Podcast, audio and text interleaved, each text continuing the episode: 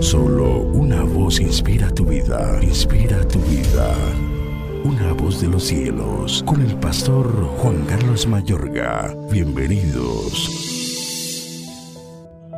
Y pondré enemistad entre ti y la mujer, y entre tu simiente y la simiente suya. Esta te herirá en la cabeza, y tú le herirás en el calcañar. Génesis 3:15 Estamos en guerra.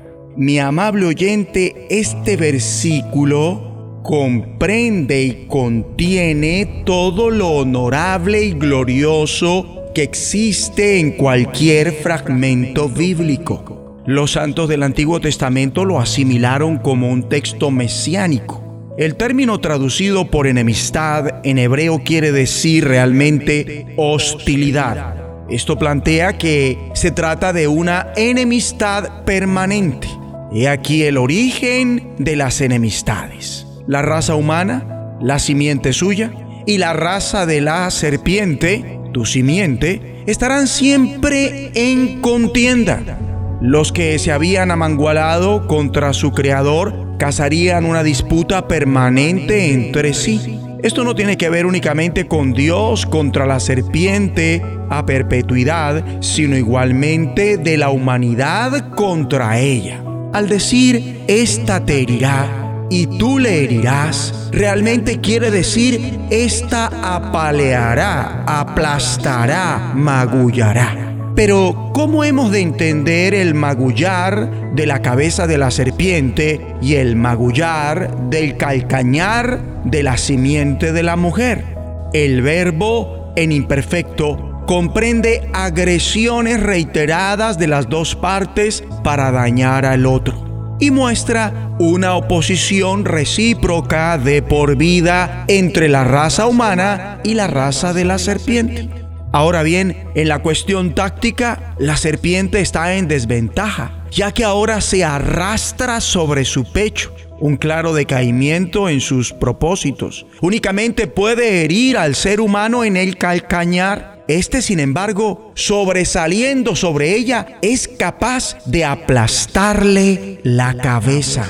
Entonces, con base a este suceso puntual, una vez aprobado que la serpiente representa el pecado, la muerte y el poder del mal, se hace mucho más factible que la maldición pronostique un extenso conflicto entre el bien y la maldad, del cual la raza humana sale victoriosa a la postre. Y esto cuadra muy bien con Génesis 4:7, donde se le informa a Caín que el pecado le está acechando, pero igualmente se le promete que triunfará si resiste.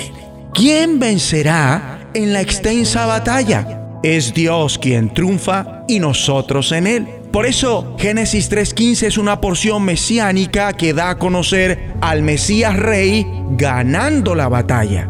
Leemos en Romanos 16.20. Y el Dios de paz aplastará en breve a Satanás bajo vuestros pies y en Hebreos 2.14. Así que por cuanto los hijos participaron de carne y sangre, Él también participó de lo mismo para destruir por medio de la muerte al que tenía el imperio de la muerte, esto es, al diablo. La raza humana vencerá en este horripilante enfrentamiento pero no saldrá de él ileso. El ser humano no podrá triunfar por la simple fuerza humana, sino gracias a la venida de aquel que es la simiente de la mujer. Por eso con la caída vino obligatoriamente la promesa de restauración. Así que mi amigo y amiga, la gracia no es una idea subsiguiente, sino que ésta ingresa en el mundo al mismo tiempo que el pecado. Sobre esta base se levanta el resto de las Sagradas Escrituras